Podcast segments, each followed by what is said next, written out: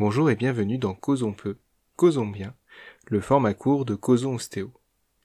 Nous allons aborder un article de Lewis, Cook, Hoffman et O'Sullivan de 2020, paru dans le JOSPT. C'est parti, parlons de l'éléphant dans la pièce.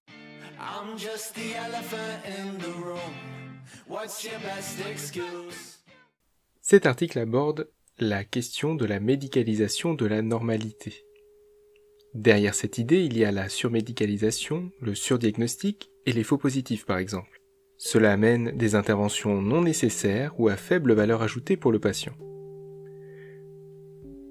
Pour l'illustrer, les auteurs vont donner différents exemples issus des interventions non chirurgicales de la douleur, comme l'acupuncture, la thérapie manuelle, les techniques myofaciales ou à trigger point, les injections ou certaines pharmacopées.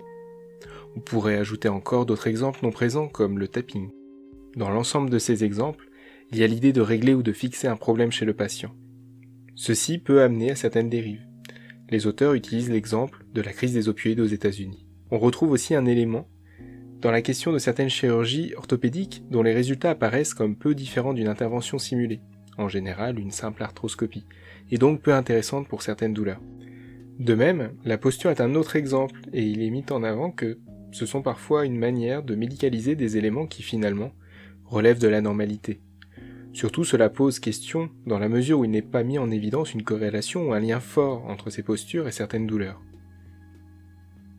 Enfin, dernier exemple, les anomalies radiologiques, qui ne sont pas autre chose que le vieillissement naturel de la structure osseuse, pas forcément corrélé à la douleur et que l'on retrouve aussi dans les populations asymptomatiques. Pour améliorer les pratiques, plusieurs pistes qui concernent aussi bien les praticiens, les patients ou les autres acteurs du système de santé.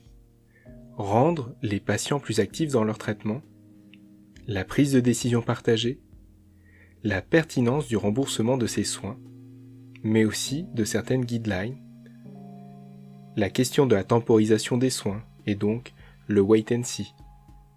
Avoir un vocabulaire plus compréhensible pour les patients et donc quelque part l'aspect nocebo de certains discours jargonneux. Encourager les médias à arrêter l'aspect sensationnel quand la question de la santé est abordée. Cet article est avant tout un avis d'expert et donc doit être vu comme tel. Néanmoins, il a le mérite de poser des questions intéressantes sur la pertinence des critères de suivi des patients et aussi de celle de la prise en charge. À partir de quel moment une consultation va t'amener à une escalade des soins pour quelque chose de somme toute normal. Prenons l'exemple d'un patient ou d'une patiente qui consulte parce qu'on lui a dit qu'elle avait une épaule plus haute que l'autre ou une posture particulière de travail. Il apparaît au cours de l'anamnèse que ce motif apparaît en dehors de tout contexte de douleur, et qu'en soi, il semble qu'il s'agisse plus d'une consultation liée à un motif d'inquiétude à la suite d'un discours alarmiste, qui peut être une porte d'entrée vers des soins inutiles. Pour ma part, je pense qu'il y a effectivement des problèmes autour de certains canons de symétrie vendus dans certaines approches, posturales notamment, alors que l'on sait que la symétrie des membres inférieurs est la norme, que la latéralité, le fait d'avoir un côté préférentiel, induit une asymétrie physiologique dans l'organisation du patient.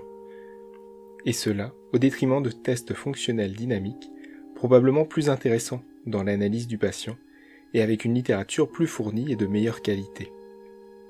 Et vous, quel est votre avis?